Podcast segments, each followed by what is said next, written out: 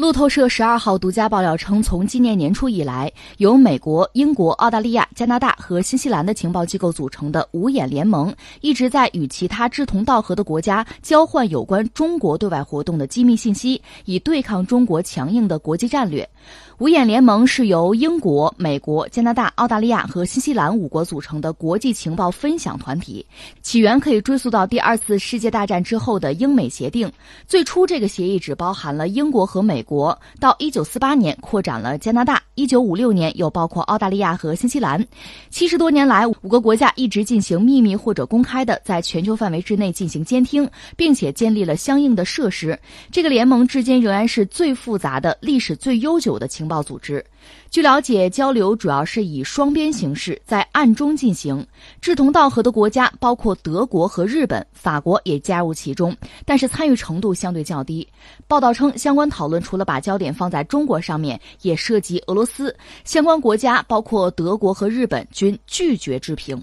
对于路透社的报道，中国外交部发言人陆康在十二号的例行记者会上回应表示，中国始终。不渝走和平发展道路，坚定不移奉行互利共赢的对外开放战略，致力于在和平共处五项原则基础上与各国发展友好合作关系，推动构建人类命运共同体。中国始终是世界和平的建设者、全球发展的贡献者、国际秩序的维护者。中国在世界各地的经济和外交活动受到各国普遍欢迎。我们希望各国摒弃冷战思维和零和博弈等过时观念，客观、正确、理性的看待中国和中国的发展，多一些开放、包容、合作，少一些狭隘的主观猜想和意识形态偏见，更不要试图搞封闭排他的小圈子。各方应该集中精力，多做有利于增进互信的事儿，为促进世界和平稳定与繁荣贡献正能量，而不是相反。中国方面有回应啊，但这个事儿本身确实对我们中国人来说，听上去还是是五味杂陈吧。因为你讲这个所谓五眼联盟，我们在节目里以前也聊过，它历史堪称是悠久，可以追到就是美英之间在二战期间的情报的合作交流，后来逐渐的扩展。但是呢，所谓五眼儿吧，那这五家是谁呢？美英算，加拿大算是美国的邻居，挨着，然后再加上那个大洋洲两个国家。所以给人最直接的印象是什么呢？在这个种族上，他们是比较接近的，甚至你要论德国人，你论日本人，你说他们都算是加入哈，其实和刚才我们讲这五眼儿，你想在种族上其实也是有差别的。你要自己算起来，恐怕真是有差别。所以他给人一个直接的感觉是，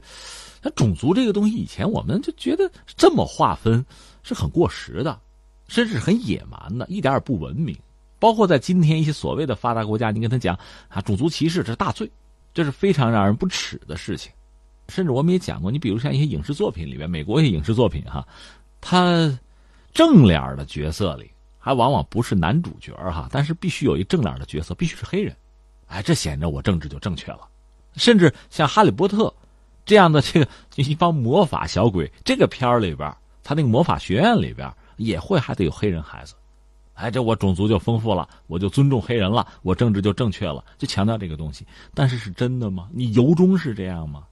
仿佛不是。我们知道，就美国社会当今讲黑人真实的地位和状况，恐怕并不像某些人渲染或者想象的那么好。那翻回来，至于黄种人呢，就有色人种呢，那你有一个基本的尊重在里面吗？一直以来，或者我们希望啊是有的，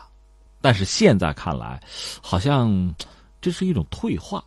你看，呃，亨廷顿曾经写过《文明的冲突》，它里面渲染的就是，呃，包括宗教不同宗教之间的博弈和战争。他甚至渲染就是所谓儒教文明和伊斯兰教文明合作，去和基督教文明去对抗。这是亨廷顿，他已经死了，是他那个时代，就上个世纪九十年代左右，他渲染的一个东西。可除了这些东西，我们又看到什么呢？就是这些人，是不是还有一个涉及到种族的东西？不仅是宗教，还有种族的东西在里面。这是给我特别直接的一个感觉和印象。那把这个放在一边呢，我们又看到，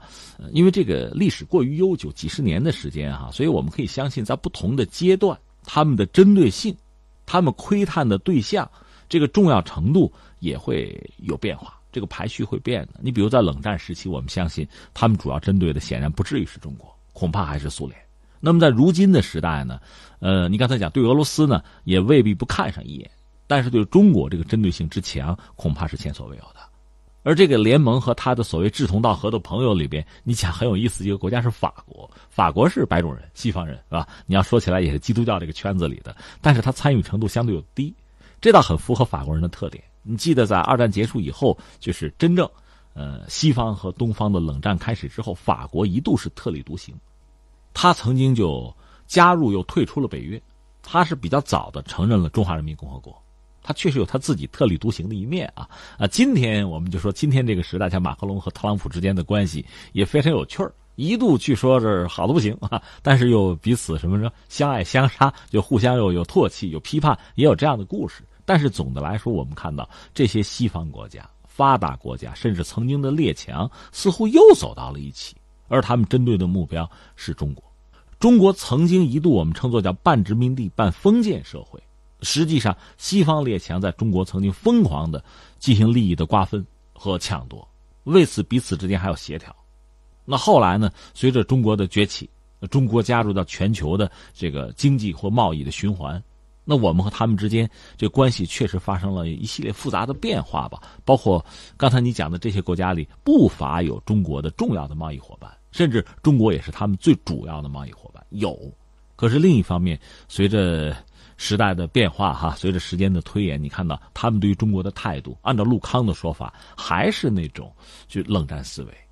还是零和博弈，还是这套逻辑。所以，呃，五眼联盟嘛，我们讲他们的这些已经被公之于众的，是他们的媒体公之于众的这些状况，这些行为，也应该说是给中国人敲了警钟，又给我们上了一课。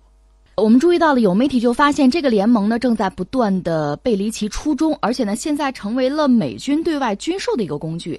以色列的国土报就评论表示，五眼联盟呢现在就是一个封闭的小团体，在其成员周围设置各种壁垒，阻止他们购买其他国家的军工产品。我们发现，向这些国家推销产品的时候，就像是面对一堵墙，很难突破。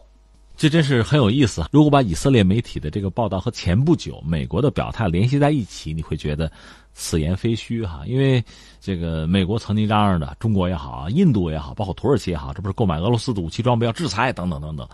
是这个意思是吧？而俄罗斯和印度前不久两国元首刚刚见面，大概也明确表达这个意思，是不惧美国的制裁，该买还得买。我们曾经分析过，印度不买它也不行，因为武器系统这个东西，系统系统。